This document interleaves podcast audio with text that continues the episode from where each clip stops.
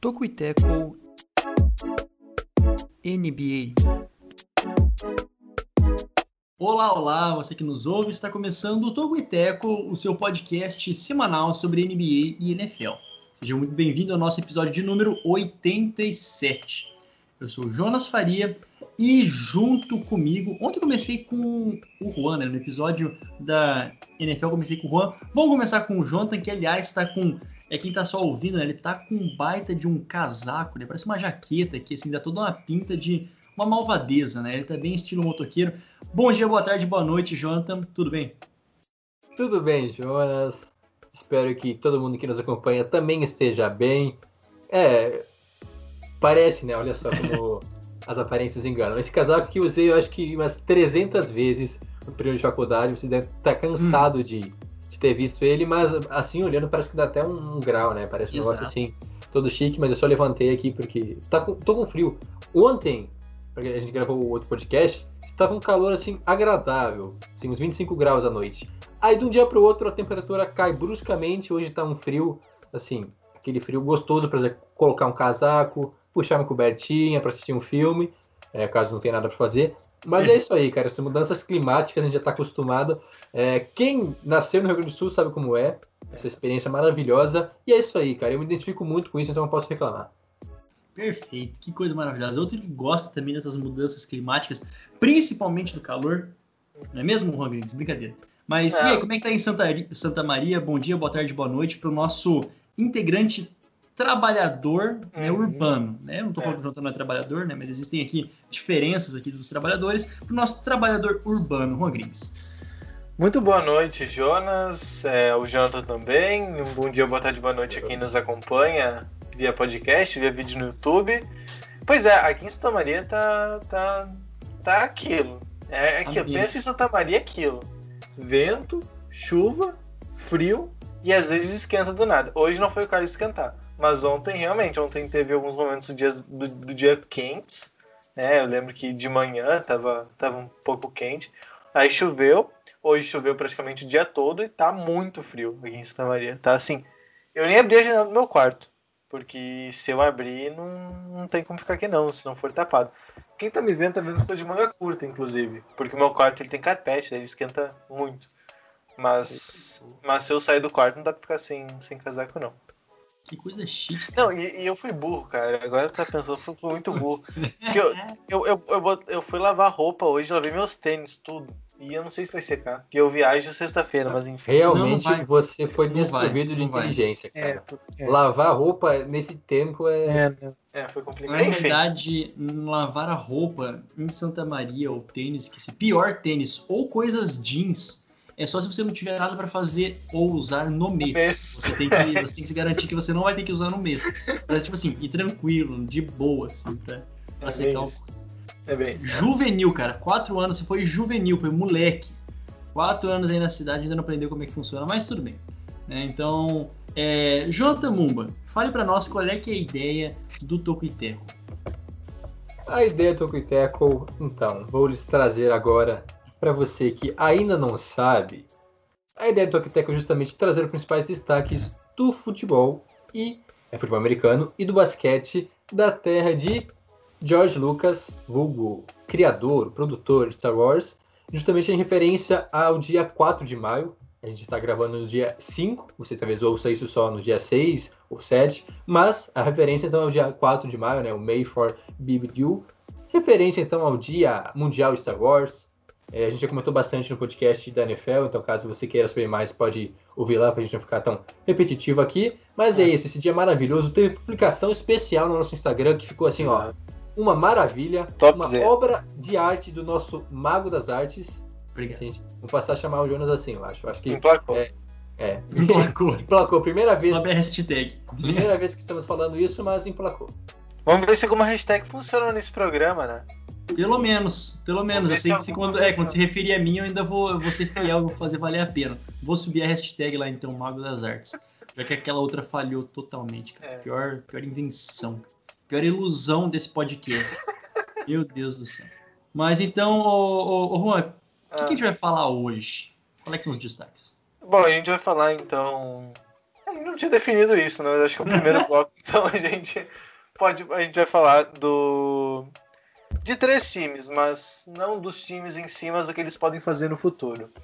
Lakers, Celtics e Heat são times que nesse momento ainda brigam para fugir do play-in, né? Pelo menos um desses três deve estar disputando o play-in, a não ser que alguma coisa muito diferente do que se está, está se encaminhando aconteça. E depois, no segundo bloco, a gente vai falar sobre o Denver Nuggets pós Jamal Murray, que eles, olha, eles estão no nível muito alto ainda, estão vencendo mais jogos ainda, o aproveitamento está melhor, algumas, algumas estatísticas melhoraram. E, bom, contrariando todos os prognósticos, eles seguem ainda firmes e fortes para, por que não, brigar pelo título da NBA.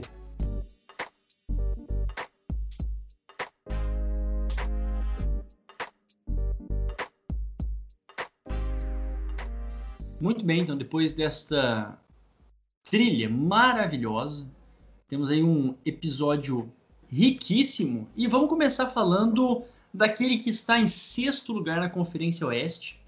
Depois, Los Angeles Lakers, né, que já tinha figurado no, no top 3 da, da Conferência Oeste.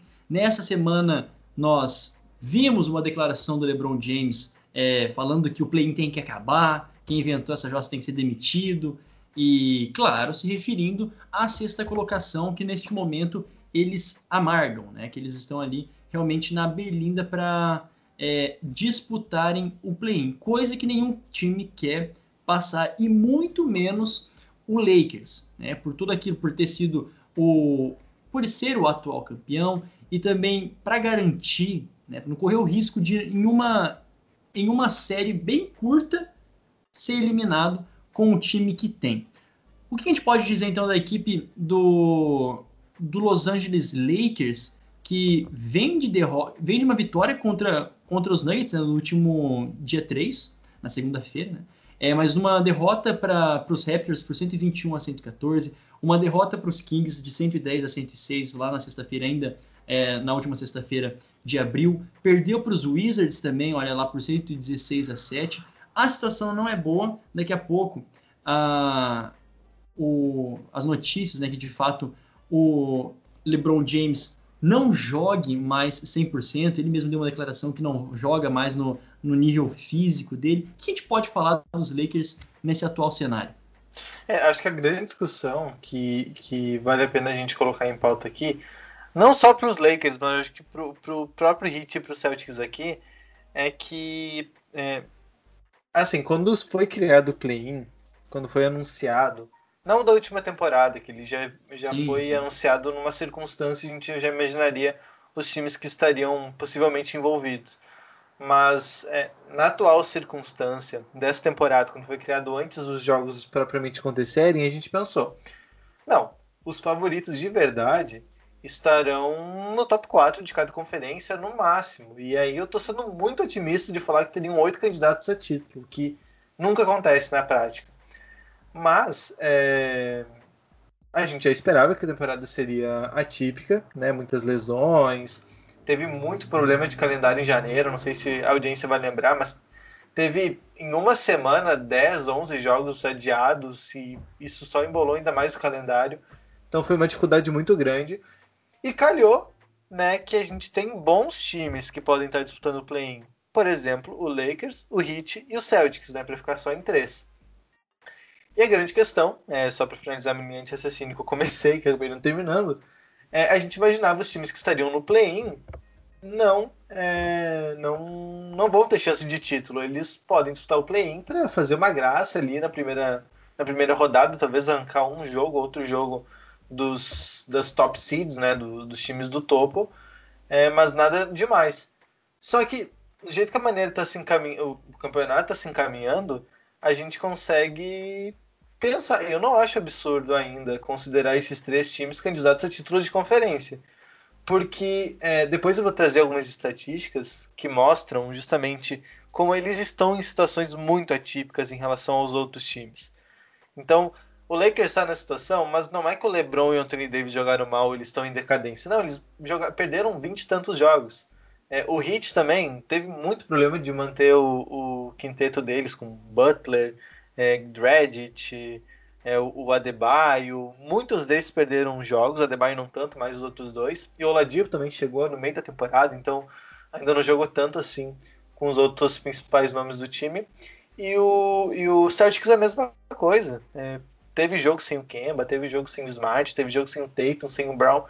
Então também não foi um time que a gente viu muito muito tempo com seu com seu time principal, o time que vai de fato jogar os playoffs. É, realmente é surpreendente esses times. Por exemplo, o Lakers é o atual campeão, né? Então, é, ninguém imaginava a equipe de Los Angeles passando por esse sufoco, digamos assim, de não estar garantido entre os seis primeiros. É, e no momento que o LeBron fala aquilo, os Lakers haviam caído para a sétima, né? Naquele momento eles estavam, estavam disputando o play realmente, e ali meio que no calor da emoção acabou soltando os cachorros. E aí, nesse, depois dessa fala aí, os Lakers venceram os Nuggets e, se não me engano, os, é, os Blazers perderam e os Lakers voltaram então para a seed 6 e Portland caiu uma posição. Mas, é, mesmo assim, eu acho que Los Angeles é, é uma realidade que pode acontecer. Acho que talvez não aconteça porque ainda é um time mais é, mais estruturado, se de fato o LeBron James e o Anthony Davis jogarem, que não é uma certeza 100% ainda mais, porque o LeBron já foi poupado e não jogou contra os Nuggets na segunda-feira, e o Anthony Davis sentiu um incômodo logo no começo do jogo e teve pouquíssima minutagem, assim, é, os Lakers jogaram de uma forma muito diferente sem eles, mas acabaram vencendo é, a equipe de Denver. É um time muito forte, mas que, como o Roger disse, é, esteve pouquíssimas vezes completo durante a temporada. O Anthony Davis tem 30 jogos, ou seja, menos que a metade, já que foram 65, se não me engano, é. jogos dos Lakers já. Então, menos da metade dos jogos em quadra apenas. É, pouquíssimos jogadores estiveram em todos, ou em praticamente todos, é, porque o LeBron também teve 40 alguns, 43, é, é, e, aí, e por aí vai. É, essa mesclagem dos elencos, acho que o único jogador que foi titular em todos os jogos que disputou, no caso, foi o é, o Caldwell Pope teve 60 jogos. Tirando esse, eu acho que todos os titulares tiveram menos do que isso, 40 alguns jogos, 50 e poucos jogos, porque realmente é difícil manter o quinteto titular em quadra. Por isso, claro, os Lakers caíram um pouco de produção e perderam alguns jogos e tá na situação, mas mostraram força no jogo contra os Nuggets que eu assisti, um jogo um pouco mais lento, assim, já em ritmo de playoffs, mas sem o LeBron James e com o Anthony Davis balhado, outros jogadores acabaram chegando lá, chamando responsabilidade e venceram de um jeito é, não tão bonito assim, não aquele jogo explosivo com várias cestas, pontuações, porque o jogo terminou com 93 a 89, mas mesmo assim os Lakers mostraram uma certa força, por isso eu acredito que a equipe de Los Angeles não consiga escapar, porque são três times, né? Como já foi dito. Nesse momento, então, Dallas é quinto, mesmo número de, de vitórias e de jogos do que os Lakers, que são sextos, e aí aparece Portland com uma vitória a menos, os três ainda em aberto realmente a briga, tudo pode acontecer, mas Los Angeles, é, se nada mais acontecer, se nenhuma das lesões do, do Brown James ou do Anthony Davis se agravarem, deve terminar entre os seis, mas realmente uma situação inesperada dos Lakers brigando nessa situação e não pelo topo do Oeste. É interessante, né? Porque quando a gente pega, por exemplo, pela Conferência Oeste, os times já classificados, corrija se eu estiver errado, então, é, no leste, 76ers, os Nets, os Bucks e pelo oeste, né, o Suns, o Jazz e Clippers e os Nuggets. E justamente o campeão e o vice, né, estão né, nesse, nesse limbo né, dos grandes, dos grandes times, estão ali ainda para para definir sua vida no, nos playoffs. A gente sabe que ainda tem os Knicks, os Hawks correndo né, pela vaga, é, e, e, isso pode ficar muito interessante, né? A temporada regular está prevista para acabar no dia 16, né? É isso, né, Juan? Dia 16 mesmo. Se não me engano, é, por aí, por aí. É, é, é na, no, no, próximo domingo, sem ser nesse domingo, no outro. É, a gente tá gravando no dia 5, você pode ouvir é. no dia 6, então, tipo, menos de, de é duas semanas, né? Já estamos aí na à beira da, da, da hora, né? Então, muita coisa pode acontecer nesse meio tempo.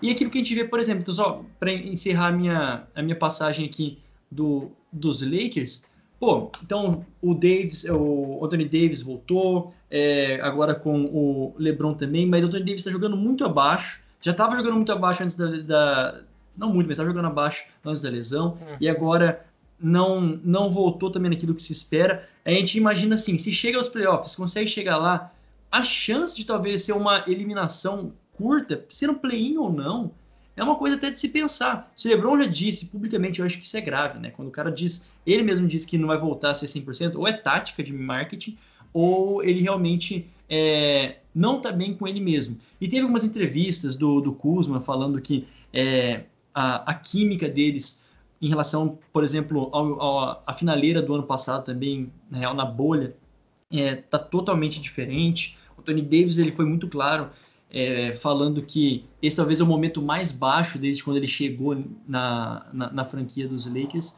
Então é complicado, né? Realmente tá, tá, tá para se acender um, um, um pisca-alerta, alguma luzinha vermelha. Agora falando do Celtics, é, eu acho que o Celtics também é um, é um, caso curioso. O, o Juan já bem mencionou de todas as, é, as perdas de jogos, jogadores que também perderam por lesão, por Covid. E agora, vem uma vitória muito boa sobre a equipe dos Magics, né, na última vitória agora por 132 a 96, 35 vitórias e 31 derrotas no momento em que a gente grava, ainda o sexto na, na Conferência Leste, mas também eu vejo que é um time que, que chega lá e depois tem a capacidade, aí sim, numa primeira rodada assim de, de play-in, pegaria quem, por exemplo? É, é seria Ainda tá em, tá, em, tá em aberto, né? Sixers e Bucks, né? Tem, tá, tá, essa briga pelo top 3 aí tá, tá bem aberto, até porque o Bucks tem ganhado jogos importantes diretos, então eu acho que tá, tá bem definido. É, tá, tá muito colado, né? É, 44 vitórias, 43, 41, né? É, é realmente muito, muito colado. Quer, o, quer... Sobre, sobre o Celtics, eu tenho uma, um dado aqui que eu acho que mostra muito sobre sobre o quão complicado é do ponto de vista de, de do time jogar junto, entende?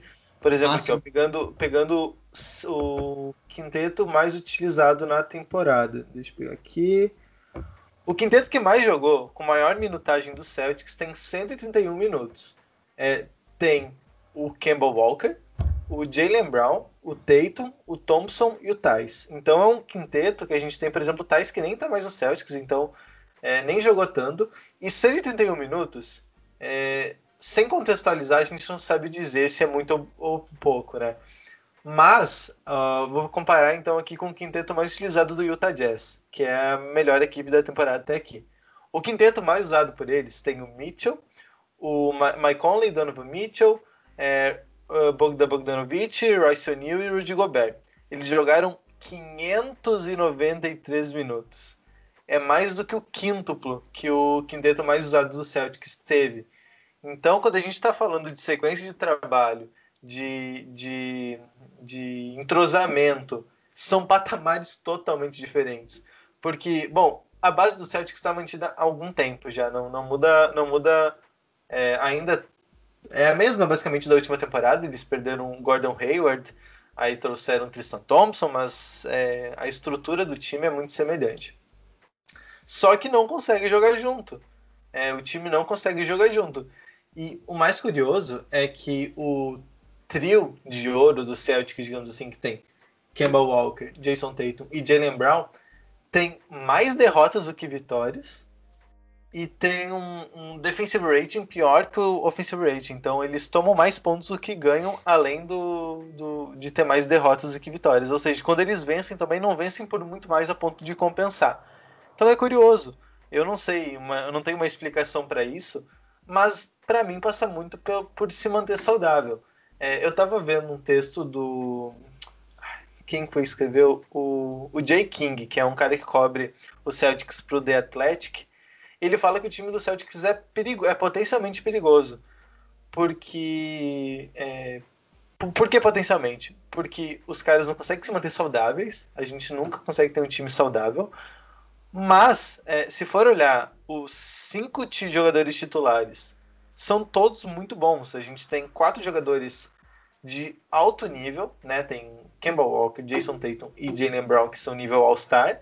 Tem o Marcus Smart, que é nível é, primeiro ou segundo time de defesa da NBA, e daí tem um pivô é, competente, ainda promissor no Robert Williams. Mas o time não consegue jogar, né?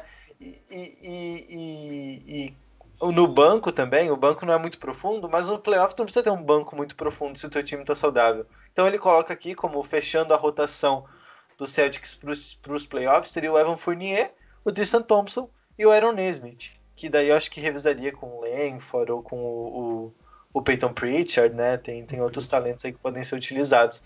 Mas a rotação em si, é, reduzida, ela fica boa. O problema é a profundidade do elenco e quem joga quando os caras estão lesionados. Você nem chegou a falar, né? Como que não dá para prever os Celtics. É, não sei se você mencionou, perdão mesmo, mas do, daquele último jogo que o, que o Tatum igualou a marca do, do Larry Bird, né? Com 60 uhum. pontos. Do nada, toma. O cara coloca 60 pontos num jogo. A gente lembra também que o, o Heat ele chegou. O Heat não, perdão. O Celtics ele chegou a ter é, nessa temporada uh, umas, umas cinco vitórias, umas seis vitórias seguidas, eu acho, se não me, se não me engano. Umas seis hum, vitórias seguidas. Foi, é, foi seis ou sete até, eu acho. É, eu acho que aí perdeu pro Bulls, eu acho, por 96 a, a, a enfim, não vou lembrar. Mas, é, e a gente viu isso com outros times na, na temporada. Chegou a embalar várias vitórias e que mesmo assim não é suficiente pela inconstância, né? A gente, vive literalmente é, refletido nos jogadores uma sequela da, de toda a situação de pandemia, de toda a situação de preparação física, realmente uma sequela que zoa de, de modo geral. E o mais louco, só para encerrar, é que mesmo diante de tudo isso, o Celtics ainda está lá e consegue fazer jogos bons, consegue fazer jogos que consegue dominar, e aí depois vai lá e toma um couro também sem, sem explicação. Né? Então, é, não dá para imaginar aquilo que, que seria. Se hoje, agora sim, se hoje o Celtics começasse os playoffs, quem que é o, o quinteto titular agora do Celtics para? É, o, o quinteto titular, então, com todo mundo saudável, é, não, é seria. É os que estão saudáveis hoje, né? Quem estão saudáveis Se, Seria o Campbell Walker, o Marcus Smart, o Jason Tatum, o Jalen Brown, né? É, o Jalen Brown de ala, o Jason Tatum de, de ala pivô, e o Robert Williams é, sendo o pivô do, da equipe. Acho que vai rodar bastante o Tristan Thompson, até por questão de experiência. Mas o time titular é esse, que é bom. Só é bom. o problema, o problema é, é que quando precisa de profundidade não tem. E, esses, e os jogadores não estão conseguindo se manter saudável. O Kemba tem um problema há muito tempo, desde os playoffs da temporada passada ele sofre com isso. É, e, e volta e meia ele precisa perder alguns jogos. Claro. E é isso aí que o Rui comentou. Não conseguem se manter saudáveis constantemente. É, e para os playoffs vai ser um peso a, a, mais, porque realmente é um ritmo mais acelerado. E aí o jogador que já não chega a 100%, porque é, os três né, perderam jogos e não se recuperaram 100%, a ponto de, ah, não, é, voltou e não tem mais, não sentiu mais dor, nenhum incômodo, está 100%. Não, persiste aquele incômodo é, durante os jogos que pode acabar se agravando nos playoffs e é isso aí. Não adianta ter um elenco com muitos jogadores é, de alto calibre, com muita qualidade, se eles não conseguem contribuir é, permanentemente, vamos falar assim. Mas a questão é, é, é basicamente essa: manter os caras saudáveis. E, e, é estranho realmente que os times, quando os três estão juntos, que em tese seriam os três melhores jogadores, são os três melhores jogadores do Celtics, eles não conseguem vencer, ou então eles perdem mais feio do que vencem. Que é, é muito estranho realmente. É coisa sensitiva, né? É, realmente a gente não sabe qual que é a explicação. É, é, é até engraçado, mas. Cara, o Celtics tem um baita time e eu até imaginei que renderia mais é, depois que fez na última campanha. É, claro que outros times também melhoraram, né? Que o Celtics piorou muito para estar agora em sexto em sétimo. É que tem outros times que acabaram evoluindo mais, né? É, outros jogadores e se desenvolveram em relação à última temporada, mas mesmo assim é um time com potencial, assim como comentei dos Lakers, que não deveria estar na situação, é, talvez um pouco mais confortável, não precisa estar lá no topo, mas pelo menos um quinto, em quarto, um pouco mais distante já dessa da linha de corte aí para o play-in, mas é realmente as lesões, assim como todos os times que a gente vai citar hoje, todos os times da NBA, né, sofreram com lesões nessa temporada, acabaram minando um pouco os jogadores, e aí esses três que seriam os caras mais é, de, de, resolução das jogadas, mais de qualidade individual, acabam perdendo muitos jogos, ou então mesmo é, quando estão em quadra, não conseguem produzir em alto nível por conta disso, por não estarem se sentindo confortáveis é, 100%. Uma correção só. É, eu falei que dos três, na verdade, são os quatro. Eu coloquei o Smart junto. Então, com os três juntos, com, com Smart, de lembrar o Jason Tatum, eles ganham mais do que perde, mas quando Ah. coloca o Smart nesse bolo, e daí mais algum jogador qualquer, aí sim, aí são oito vitórias e nove derrotas, offensive rating de 120,4 e defensive rating de 122,7. Então era isso. Defensivamente, o time também piorou um pouco nos É, últimos jogos, porque, se eu não me engano, agora é o 15, pelo menos caiu, saiu do top 10 em eficiência defensiva, que era sempre um dos pontos fortes nessa, nas últimas temporadas e no início dessa temporada também. É, e é isso, é, parece que a defesa piorou um pouco, porque o Smart continua sendo um dos melhores defensores, mas o time como um todo né, não tem auxílio para defender em, em momentos cruciais dos jogos, digamos assim, acaba aumentando a pontuação do adversário. Mais algum destaque sobre a, a, a, o Celtics e o Lakers? Vamos falar um pouquinho do Heat também? É, acho que vamos pro Hit que tem coisas interessantes pra falar também.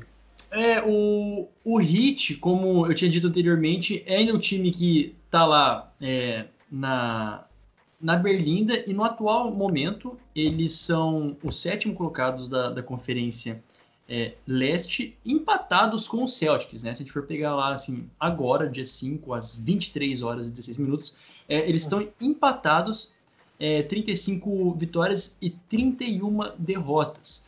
O Heat ainda tem adversários bem importantes pela frente, né? Tem, ainda joga contra o próprio Celtics. Duas vezes, acho. Exato, joga, joga contra os Bucks, a gente tá falando, então, nesse intervalo de menos de 10 dias pro final da, da, da temporada.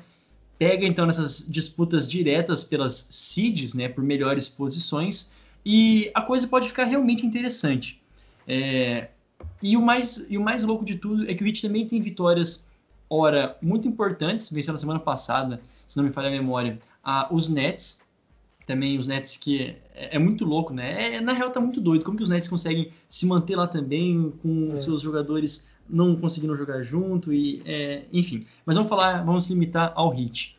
É, até onde esse time pode ir? O que mais tem aí de é, peculiar da equipe de Miami nesse momento da temporada? Miami Heat, é bom lembrar, tá? Eles foram quinto colocado na, na temporada regular da última temporada. Então eles já chegaram. O ano passado eles também já não. Já era meio underdog já. Na... É, exato, exato. Eles tinham um bom time, isso era inegável. Mas assim, não vamos ser hipócrita, porque eu lembro muito bem da, da- do preview que a gente fez antes da temporada passada, que eu não Que- coloquei. Eu, eu acho que eu não coloquei eles nos, no meu top 8. Talvez algum de vocês tenha posto. Acho que o Jonas meio que deu uma, uma mandiná aí e acabou acertando no- na zona de playoff. E eles é, mostraram muito isso porque muito por conta é, do Adebayo, né, que virou um baita de um jogador na última temporada. É, e eles conseguiram chegar. Nessa temporada é a mesma coisa, só que eles já chegam com status diferentes, campeões da conferência, então se espera mais. Mas ao mesmo tempo, é, eles não, eles estão também tendo problemas de lesão. É, de novo, vou pegar a mesma, a mesma estatística que eu peguei para os Celtics. Deixa eu abrir aqui. É, o quinteto que mais jogou nessa temporada tem 198 minutos. 198 minutos. Lembrando, o Suns, o quinteto que mais jogou deles tem mais de 500 minutos. Do Sixers a mesma coisa. E do Sun e do, do, do Jazz. Não, do Jazz tem mais de 500 e do Suns tem mais de 600 minutos. Então é muito entrosamento, né? Enquanto o, o Heat tem aí o seu quinteto principal com 198 minutos, que seria então é, o Kendrick Nunn, que às vezes nem é mais relacionado para os jogos, por opção do, do Spolstra, mas ele tem aparecido ali pelo banco, às vezes é titular de novo. Aí depois o, o Jimmy Butler, daí sim, nenhuma surpresa. Duncan Robinson também, titular da última temporada. Kelly Olynyk, que nem tá mais lá, tá nos Rockets já. E o Bandebaio. Então também, né, é, é um time bem descaracterizado do que a gente imagina para os playoffs. E é o mesmo caso.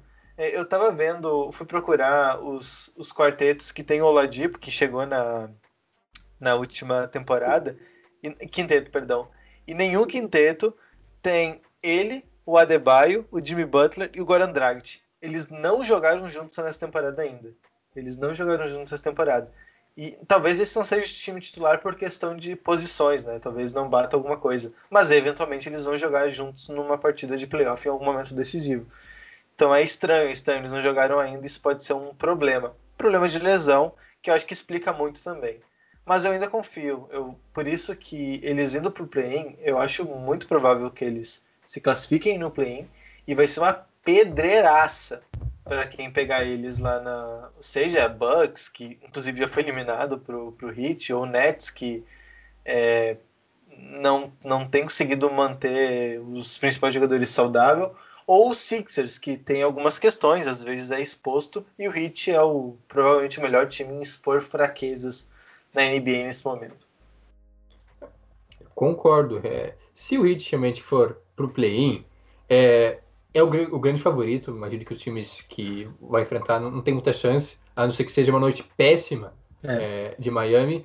Mas é, quanto à rotação dos jogadores, é que realmente o, o, elenco do Heat ficou muito interessante essa temporada. Não mudou tanto assim em relação à última temporada, mas trouxeram o Ladipo e outros jogadores e tem muita opção, principalmente para armação. É, vários jogadores com qualidade que seriam titulares em boa parte das franquias é, é, se forçando um pouco, mas titulares ou então aquele reserva que entra constantemente e consegue manter o alto nível. Mas o que chama atenção, além das lesões que acabaram é, causando problemas para a equipe do, do Miami Heat, é que eles são realmente muito constantes. Eles não conseguem manter uma fase boa. É, o máximo foi lá em, em, fevereiro, que realmente deu aquela guinada. Acho que a gente chegou até a falar um pouco sobre a melhora do Miami Heat, que estava crescendo, estava subindo, porque o time chegou a estar tá, é, até distante dos seis primeiros, né? Tava no play-in, mas lá em décimo, em nono colocado, e aí lá em fevereiro deu esse upgrade, foram dez vitórias e cinco derrotas, mas antes disso, no mês de janeiro, haviam sido cinco vitórias e dez derrotas. Hum. Então, o contrário, e não tem e, e tem sido assim é, em todos os meses, então a temporada inteira é, vence dois, três jogos, mas também perde logo em sequência outros dois, e não consegue é, se consolidar como um time, como já foi dito, não tem um, quarteto, um quinteto bem definido que funcione, que realmente, é, quando está em quadra, domina o adversário e vence os jogos. Às vezes é muito por conta de uma dupla, ou três jogadores que dão certo, mas é, é difícil depender só disso. Tem que ter realmente um time, um quinteto mais encaixado, porque entrosamento faz muita diferença nos playoffs. E aí que está aquela questão. Quanto mais os jogadores jogarem junto, mais eles vão se conhecer, mais eles vão saber as fraquezas, acho que não só das qualidades, mas da fraqueza do companheiro, o que facilita para poder auxiliar e ajustar esses probleminhas durante as partidas, o que é difícil de acontecer, então, quando os jogadores mal jogaram juntos, então nem dividiram a quadra, né, como foi o caso, então, do, em tese, melhor time do, do Miami Heat, que nem jogou junto até agora na temporada, o que vai ser, com certeza, um problema é, nos playoffs, por conta dessa pouca compatibilidade entre os jogadores. E só para é, dar minha última contribuição aqui a respeito do Hit, o que, o que mais eu gosto dessa equipe é, é uma cultura que, que eles conseguiram criar, que mesmo que os jogadores, é, como você disse aí, Jonathan, essa incompatibilidade na questão de é, também enfrentar certas vezes a dificuldade de colocar os quintetos, o quinteto principal para jogar e realmente formar aqueles jogadores. Quando, quando eu olho para o hit da, da, da bolha o hit de hoje, e o Juan colocou muito bem que é, se eles conseguem chegar nos playoffs, vai ser uma carniça, né? vai ser realmente é, uma pedreira, porque eles vão dar muito trabalho. Eu vejo que é muito por conta dessa, dessa cultura. A gente pega, por exemplo, aquilo que tá jogando o, o, Drage, que jogou o Drage, que tá jogando é, desde a da bolha, o Whiteside também, que era outro. São, são uns caras, por exemplo, que quando a gente olhava numa primeira vista, não, não imaginava que pudesse ter uma importância, mas os, uns caras que você vê que o Hit confia, que o Hit põe para jogar, uns caras que é, entendem e eles vão confiando em, em, jogadores que rendem de uma maneira especial. Né? Então eu gosto muito dessa questão do Hit conseguir tirar isso dos jogadores. Jogadores que não necessariamente precisam ser badalados, que, que, que precisam ser All-Star. Isso é muito positivo. Uhum. Né? Acho que isso que mantém o time coeso, né? talvez para mesmo não conseguindo jogar o máximo de tempo possível com seus melhores, tá competindo do jeito que tá. É, a não, a não ser que eles tenham problemas de lesão, eu acho que eles dificultam a vida de qualquer time nos playoffs. Porque eles, é. assim, o, o, o Spolstra é muito bom em fazer ajustes e de atacar os pontos fracos. Então, se o time não tá redondinho, ele vai ser muito explorado pelo Hit no, no, no, numa série de sete jogos, por exemplo. Eu tinha até visto uma, uma, alguns textos, né, falando que o, o por exemplo, gostaria de pegar de novo os Bucks, né, porque, enfim, por causa daquilo que foi na, na, na, na temporada passada, Mas também vai lembrar que muita coisa mudou, né? Por exemplo, os Bucks, eles melhoraram muito a, a porcentagem de três pontos, né? Acho que na temporada passada era o 18 hoje eles pularam assim para segundo na porcentagem de acerto de três pontos, eu acho. É, de oitavo para sexto é, no rating ofensivo. O Drew Holiday também fez um impacto muito grande, então eu não sei até que ponto isso se confirma, né? Mas são possíveis confrontos que já tiveram experiência num, num passado recente, né? Mas alguma consideração, algumas outras. E, e, é bem possível de acontecer logo na, na primeira rodada já. É, exato. Se terminar exatamente. em sexto e se continuar dessa forma e os Bucks terminarem em terceiro, eles enfrentam logo é, na primeira rodada dos playoffs e é um duelo que a gente dificilmente imaginava, né? É, que foram os dois grandes times na última temporada se enfrentando logo de cara já nos playoffs. Mas, e a pressão toda do Bucks acontecendo. Né? Com novo. certeza, com certeza.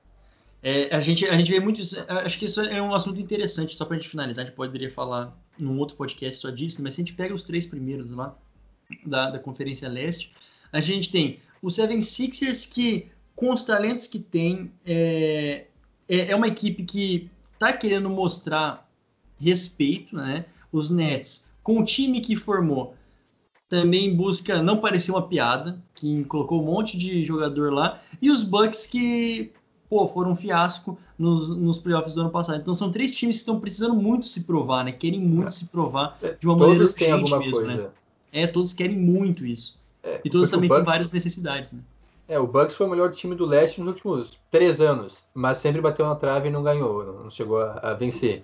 É, o Sixers está nesse processo já algum bom tempo jogando bem, mas falta que ele passe a mais. Nos playoffs, geralmente cai na primeira rodada, então no máximo uma semifinal, precisa de algo a mais para realmente continuar com esse ciclo, porque senão vão acontecer algumas mudanças bruscas, eu imagino. E o Nets é o time do momento por conta dos vários All-Stars que tem, os grandes jogadores, e tem que se provar por conta disso, porque uhum. investiu para ganhar agora, se não vencer, vai ser, querendo ou não, uma decepção, porque é o time mais completo da, da liga. Perfeito. Bom, acho que eu vou, vou chamar aqui no nosso momento merchan, né, que a gente não faz contra merchan, igual a gente fez no nosso momento prime time, que a gente faz uhum. merchan a favor. E o primeiro de tudo é confira nosso site tocoiteco.com, é uma coisa maravilhosa, né? Aquele site é, cheio de texto, né, uma enxurrada de texto. Então, a gente até deu uma seguradinha essa semana, caro ouvinte, caro espectador, para você colocar os textos em dia, né? Porque foi uma paulada de texto, então a gente está tentando aliviar para vocês, para vocês conseguirem acompanhar tudo. Né? Baita Miguel, mas é, também faz sentido. Uh, também siga a gente no nosso Twitter, no nosso Instagram, arroba e o nosso Facebook, facebook.com barra Tocoiteco. Newsletter semanal gratuita toda sexta-feira na sua caixa de mensagens ou na sua aba de promoções, tocoiteco.substack.com. Vai que ela chega, confia. Sempre chega, pode... né? Sempre ah, chega. Ah, não, não, recebi, não. Tá lá, olha em promoções, tá lá. Certo, claro. Exato. E se não tiver promoções, vai em spam, vai nos raio que o parta, porque se você colocou o seu nome no link que está em nosso perfil, você vai receber. Isso é coisa garantia, assim. Coisas certas no mundo é a nossa newsletter. Que orgulho falar isso. Parabéns, senhores. Parabéns a todos os envolvidos. E você pode ouvir o nosso podcast no Spotify, no Apple Podcasts, no Stitcher, o pouco mencionado Stitcher, né? No Google Podcasts e no Amazon Music. Um beijo para quem ouve a gente no Stitcher, é, que foi acho que a segunda plataforma que a gente colocou na história do podcast, né? Também foi da, um dos delírios coletivos mais legais e que está ali até hoje no nosso roteiro. O suposto amigo do Jonas ouvia no Stitcher, a gente caiu no conto. Eu acho que, amigo, se você ouve, dá um salve. E se você estiver no YouTube, dá seu like, se inscreve no canal, ative as notificações. Se você não está no YouTube, vá para o YouTube e faça essas mesmas coisas. Dá like, se inscreve no canal e ative as notificações.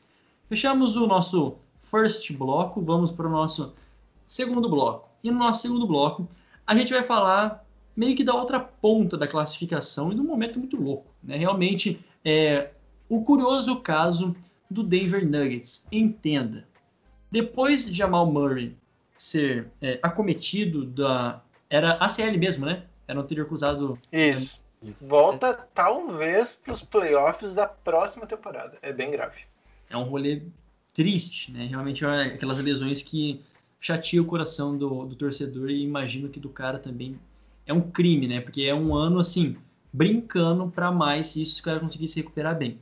Mas fato é que lembra até que a gente tinha especulado, eu pelo menos lembro de ter falado que, poxa, como é que vai ser o, o, o Michael Porter Jr.? Será que ele vai ter mais tempo? Será que ele vai é, jogar mais e tal? Uh, com o Murray vai ser um, um baque muito grande e por parível que cresça, não aconteceu. Né? A, o, a equipe do, do Denver Nuggets tem jogado ainda em alto nível e, como eu disse lá no primeiro bloco, com a sua vaguinha é, bem encaminhada para os playoffs. Grings, quais são as estatísticas mais surpreendentes, hum. assim? Explique para nós.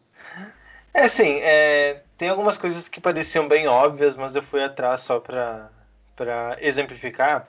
Por exemplo, é, se tu, por exemplo, é, pegar muito básico. Se você tem um dedo, ah, um tá. dedo, você perde um dedo. Lá vem. Você perde o dedo e, e perde o dedo, perdeu o dedo. Tipo... Você, vai usar, você vai usar mais os outros dedos. E provavelmente o dedo mais utilizado, o próximo dedo mais utilizado, vai ser o segundo dedo mais importante ou o dedo mais importante. Eu acho que esse exemplo ficaria melhor com sentidos, né? tipo assim, você perde um dos sentidos e você desenvolve os outros. Isso, é, é. Eu achei que tivesse cunho político, mas também tá bom. Obrigado, Jonathan. Não, nada de político. tá é, obrigado, Jonathan. Faz mais sentido.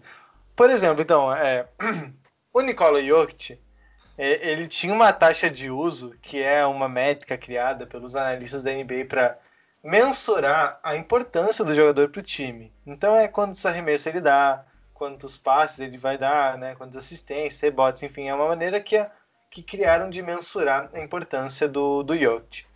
Ele tinha uma taxa de uso de quase 29% antes da adesão do Murray, era o 22º jogador é, na, na, NBA inteira com, com maior número nessa taxa.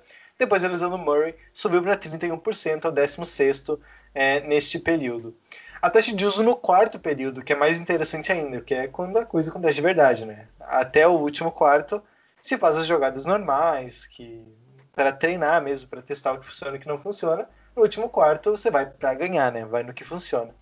O, o Jokic tinha uma taxa de uso de 32,1% antes da lesão do Murray e agora tem uma taxa de uso de 35,8%. É, não peguei a posição porque quando o, a amostragem é muito pequena, em minutos, aparecem umas coisas bizarras. Aí vai ter um cara que jogou um minuto num quarto aleatório, vai ter a taxa de uso de 70%. Então não, não vale a pena trazer aqui, mas é bastante, acredite, é bastante. É uma das maiores da NBA. É, a quantidade de arremessos dele também aumentou em 2%, né? A quantidade de arremessos que ele dá por partida aumentou em 2% desde a lesão do Murray. A pontuação também dele naturalmente aumentou em quase um ponto por partida a mais.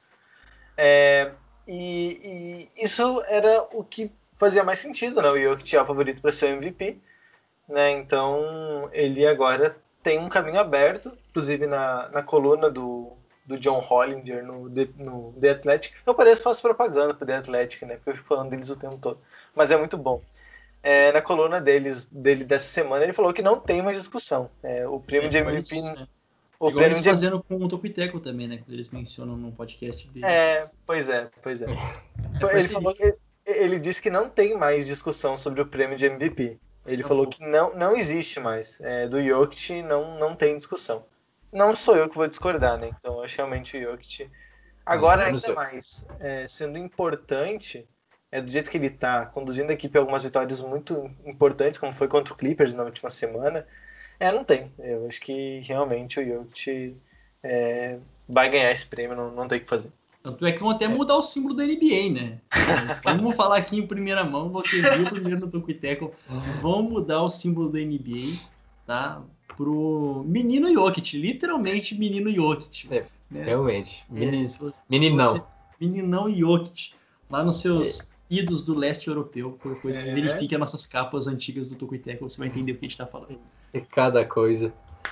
Mas após a lesão do Murray, se tinha duas narrativas, né? Duas possíveis narrativas, que é o Jokic sentir a falta, né, do, do Murray e acabar decaindo a produção, assim como todo o time dos Nuggets, ou então ele ia crescer ainda mais e aumentar os números dele é, para MVP. E eu acho que é a segunda, né? Se enquadraria mais na, na segunda, porque realmente ele cresceu, é, a, a, importância dele para o time aumentou ainda mais, ele tem sido mais participativo, ele tem pontuado mais, algo natural até, porque o Murray era um cara importante, era o segundo maior pontuador do time.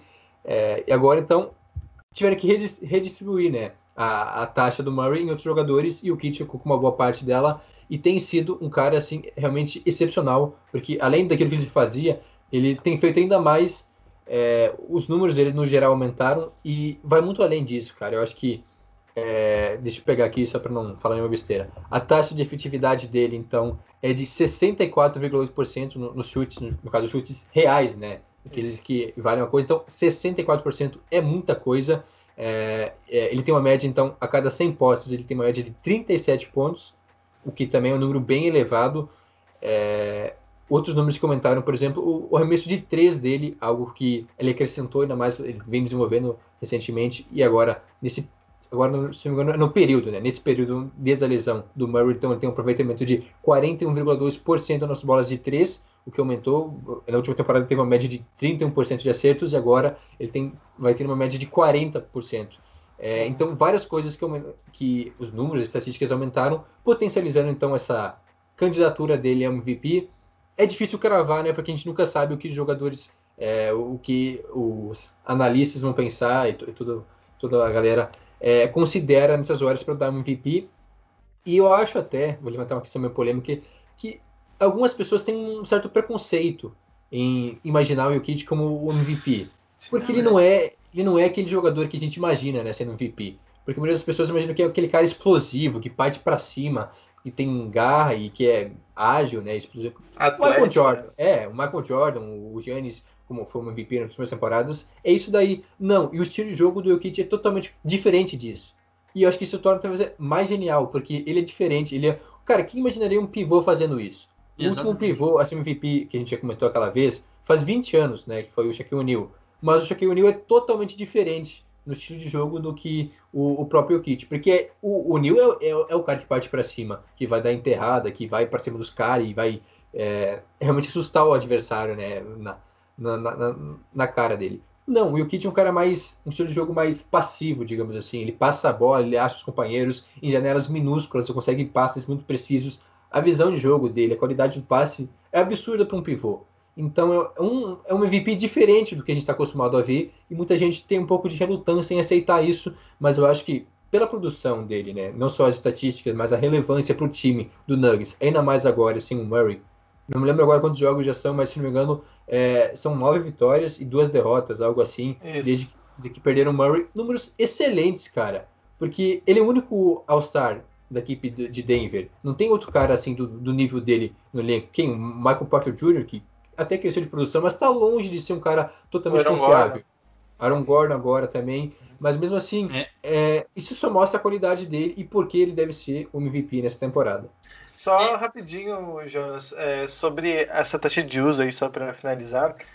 É, a do Aaron Gordon não mudou muito né, desde a lesão do, do Murray. Ele segue na, mais ou menos na mesma, inclusive a produção dele é, eu achei que ia dar uma aumentada. É, não sei se. É, talvez decepcionante, Eu mas. é esperava que- mais. é, mas, por exemplo, a do Michael Porter aumentou bastante também, aumentou em 2%. Então, meio que. é, Claro que falar só por estatística é difícil, mas é, ele meio que assumiu, ele que herdou mais é, as jogadas que eram desenhadas para o Murray, né? Apesar de o, o novo armador titular seja o Monte Morris e o, e o Facundo Campasso. E É, tem eu- eu isso, que- né? Eu, É. eu queria até ir rapidinho, Jonathan, é, é, um pouquinho em defesa do, do, do Aaron Gordon, né? Tava recentemente lendo um, um, um texto, é, na verdade já faz, acho que um texto faz uma semana já que é, esse texto saiu, mas tem um dado interessante que tava, eles estavam colocando assim, por exemplo, o, o- o net rating, né, que é o saldo de pontos a cada 100 posses de bola, quando o Aaron Gordon ele tava lá em Orlando, é, existia ali essa estatística era de menos 2.9. Em Denver é 16.1. Uau. Tipo assim, é uma coisa muito grande. Se não me engano, até um dos maiores da- das maiores médias da NBA no atual momento. E é, é isso que eu acho que o bacana, assim, o Aaron Gordon em questão de estatística pessoal, ele ainda subiu pouco daquilo que ele estava fazendo decepcionantemente é, no, no Magic. Mas percebe-se que a presença dele, pelo menos, tem melhorado. E ele diz, né, nas suas entrevistas também, o quanto que empolga jogar ao lado do Jokic, só para não tirar também o crédito do, do Jokic. que é a estrela sim. Aliás, ele poderia ser até o Chewbacca, né, do nossa comparação de Star Wars, mas não é o Chewbacca, porque o Chewbacca, como eu disse, ele tem às vezes um papel secundário, e o Jokic nunca teve um papel secundário no, em Denver, né? Só por isso, É, fechando E ele não é desajeitado, né? Apesar Exato, do tamanho. exato. Ele Não parece ser, não mas não tem é. um E- estilo não, pateta. É um Você cara olha muito pra ele- né, cara? Muito, Cara, muito é impressionante a qualidade, de, a noção de se posicionar e de achar os companheiros. É, tá longe de ser um cara desengonçado, como ele pode até talvez aparentar. É, e é isso, quanto ao Michael Porter Jr., realmente ele teve um crescimento. Ele que é um pouco falastrão às vezes, queria mais espaço, agora tá tendo. Infelizmente. Através da lesão do Murray, mas ele meio que assumiu esse posto de segundo jogador do time. É, o jogo contra os Lakers, o último, não foi tão bom assim, até porque os Lakers realmente marcaram ele. É, não só o Jokic, mas talvez até reforçaram mais nele, porque é um cara que vai receber muita bola do próprio, do próprio Jokic, então acabaram é, tirando o sono dele, né? Eu, eu imagino.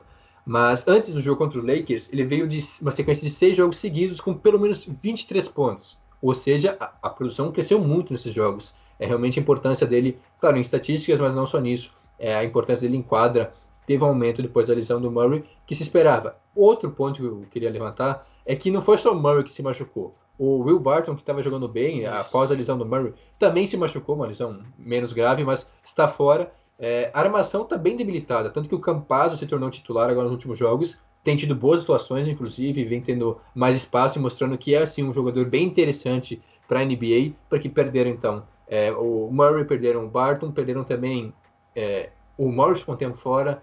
Então, tá bem debilitada essa situação da armação dos Nuggets, e mesmo assim, é, tudo bem que tem o Jokic, né, que acaba meio que se tornando um armador sem jogar como um armador, que, é, que acaba salvando o time, senão estaria bem mais precária é, a situação.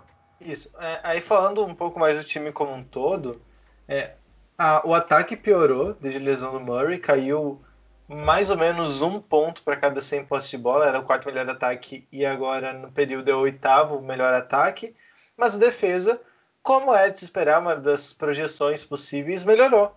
Né? Antes o, o rating defensivo do, dos Nuggets era de 111,7 pontos, o 16 melhor, pior, a 16 melhor defesa da, da NBA.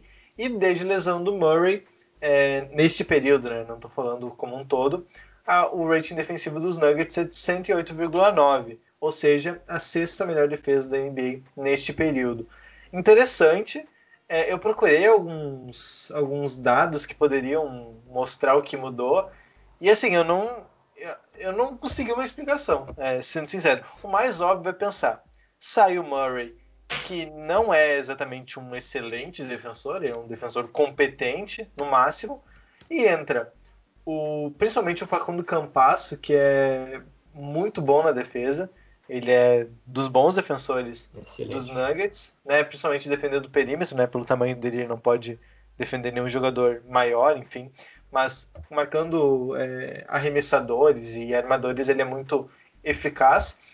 É, então essa seria a resposta óbvia. Aí eu fui atrás das, do- dos- das equipes que têm jogado, né? Desde a lesão do Murray, é, o quinteto que mais teve minutos em quadra teve o Campasso, o PJ Dozier, o Michael Porter Jr., o Aaron Gordon e o Jokic. Esse é o quinteto que mais jogou desde a lesão do Murray com 106 minutos. Porém, esse time tomou mais pontos do que fez. Né? Foi o time que mais jogou e mais, mais- tomou mais pontos do que fez. Aí o segundo, que, que o quinteto que mais jogou, tem é, Facundo Campasso, Will Barton, Michael Porter Jr., Aaron Gordon e Jokic. Ou seja, troca o PJ Dozier pelo Will Barton. Esse time fez mais pontos do que tomou, só que tomou 128 pontos para cada 100 postes de bola. Isso, na NBA hoje, seria a pior defesa, provavelmente a pior defesa de todos os tempos. A defesa boa só vem no terceiro quinteto mais usado, que foi usado por 35 minutos. Em seis jogos, quatro vitórias e duas derrotas. Esse quinteto tem Facundo Campasso, Austin Rivers, que chegou não faz muito tempo, contrato de 10 dias e vai ficar até o final da temporada, o Michael Porter Jr., o Aaron Gordon e o Nikola Jokic.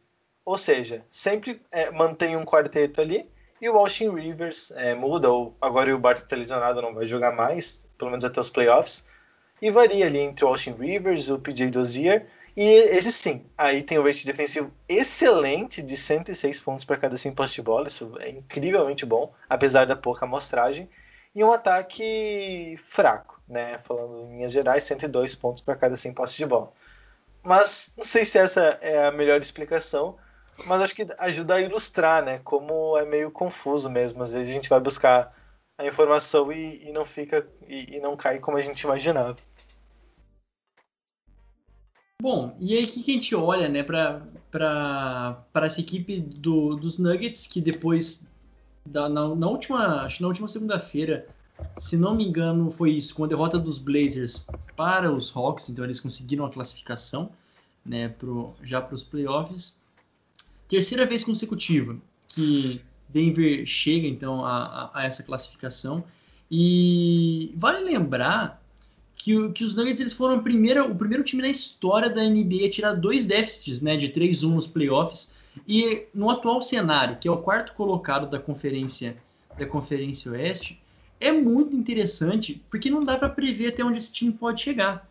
Né? Realmente, sim, não dá para prever porque o playoff pode ser um tiro meio curto, né? É, realmente é, é ganhar ou ganhar, mas com o Nuggets tendo aquela resiliência que mostrou no ano passado vamos falar com um pequeno adendo. Muito pela, por conta do, do Jamal Murray também teve papéis, um papel fundamental e agora está sem ele. E mesmo assim os Nuggets estão tá jogando. Eu não sei para vocês, esse time dos Nuggets tem um time melhor do que no ano passado para jogar playoff? Não sei se sim, questão de amadurecimento de modo geral, né? Amadurecimento de modo geral e tal, ou a gente está né, viajando muito isso, é, superestimando a capacidade do, do Jokic de resolver até em playoff?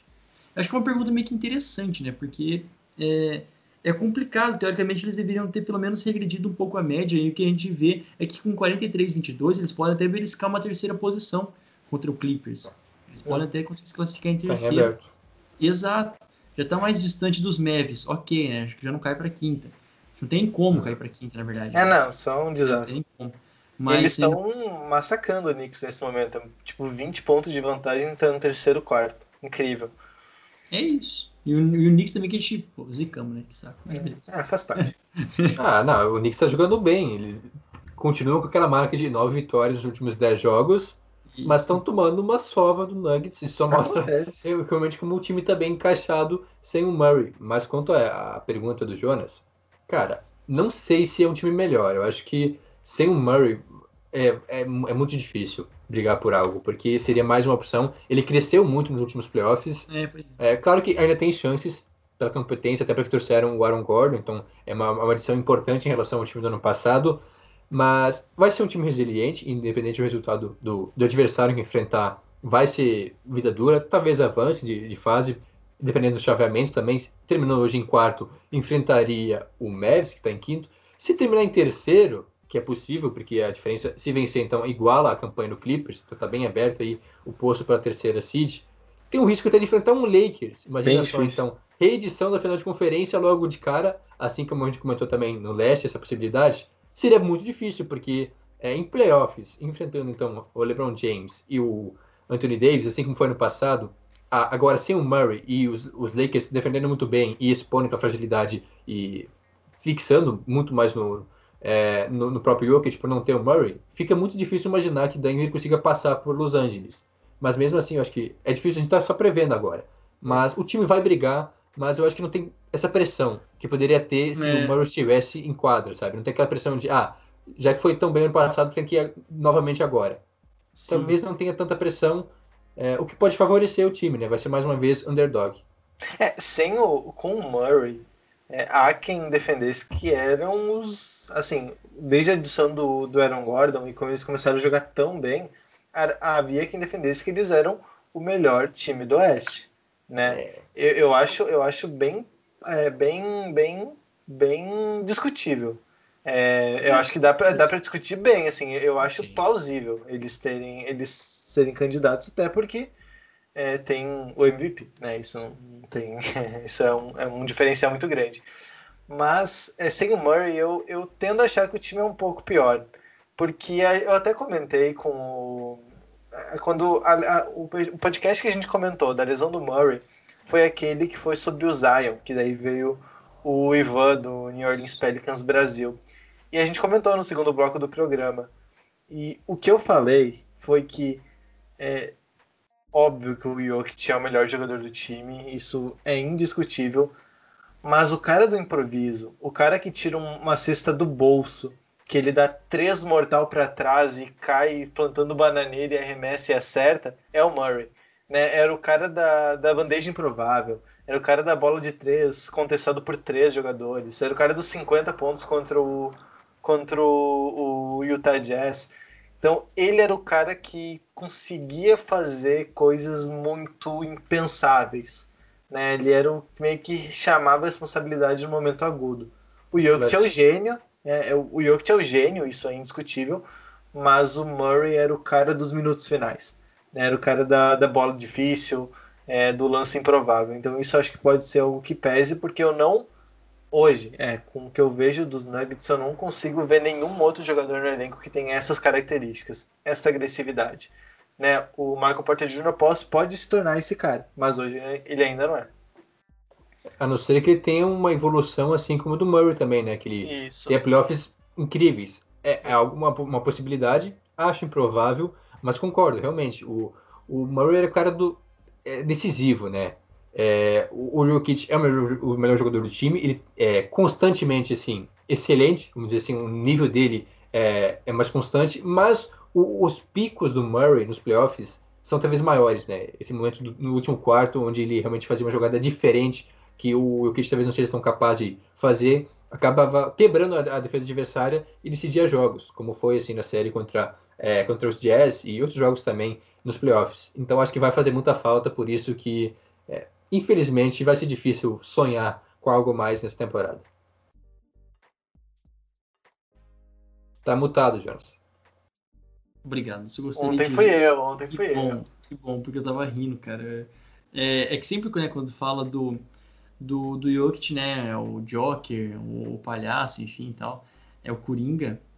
E eu vou, eu vou, encerrar o podcast com isso, tá?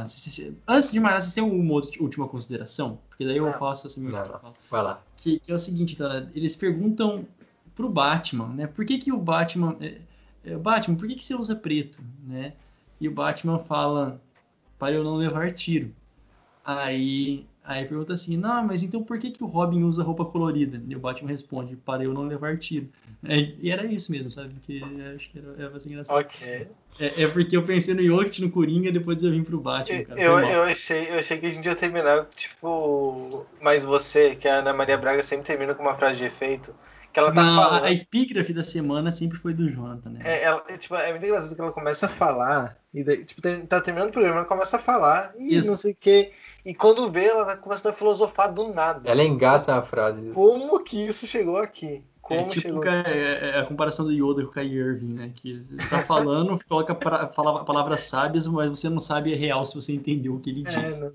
Não tem como entender. Né? Ela tá subindo tá já falando... a telinha dos créditos da Globo e ela tá lá falando assim no fundo, coitado. Daqui a pouco e tá... deixa ela falar. Deixa Agora, quando você vê, tá o, o Carrier falando de Illuminati de Terra plana e nem sabe. Ele começa falando do jogo e termina. Nossa. Só para fechar, então, esse parêntese quanto a Ana Maria Braga, o auge da carreira dela foi tomar café da manhã com BBB, né? Ex-BBB. Ah. Olha só a que ponto chegamos, né? É a tentativa da rejuvenização da Globo. A Globo vai acabar, na verdade é essa. A Globo Boa, vai. vai antes disso, nos contrata. Não, antes disso, a gente vai trabalhar lá, né? É. É. Aliás, né, já compra, é, compra, já que vocês estão em crise, compra alguma coisa que vai melhorar a vida de vocês. Tamo aí, tamo aí, tamo aí, tamo aí. Ué, não é? A Magazine Luiza não comprou o Nerdcast? Pô, podia comprar a gente também, né? Assim, ó, vamos deixar aí, vamos jogar pra cima. Alô, Magalô. Alô, Foi Nerdcast? Acho que foi. Ah, Enfim. Tá, virou Prime Time isso aqui? Virou. Vamos, vamos, vamos, vamos, finalizar esse negócio e vamos pro Prime Time depois. Se bem que a gente fez o Prime Time, não, Clutch Time. Isso. É... Meus amigos, é isso. O Tobiteco vai ficando por aqui. É, não se esqueça de nos seguir no nosso Instagram e no nosso Twitter. É uma tristeza encerrar o Tubiteco. Eu nunca, eu nunca sei direito como que encerra, mas eu vou tentar o máximo possível. Há 87 episódios tentando encerrar esse negócio de maneira digna. No arroba Tocuiteco, nos nossos, no nosso Instagram e no nosso Twitter. O nosso Facebook é facebook.com.br Tocuiteco e o nosso site, lindo, maravilhoso, tocuiteco.com. Assine a nossa newsletter inatrasável, ou melhor, sempre pontual, tocuiteco.substack.com e ouça o nosso podcast semanal sobre NFL. O meu perfil pessoal, peço encarecidamente que vocês. Eu não vou me indicar seguidores, né? Mas se vocês quiserem seguir lá, é sempre muito bacana. Arroba Jonas Faria no Instagram, Jonas Faria Underline, no Twitter. O seu, Jonathan Mumba. Arroba Jonathan Momba no Instagram e somente. Ah, filha da mãe. É, Juan Grins. Arroba Juan Grins no Twitter e no Instagram. É isso. O... Muito obrigado a quem nos acompanhou até aqui. A gente volta na próxima semana com mais um episódio do Tocuiteco NBA. Tchau, tchau.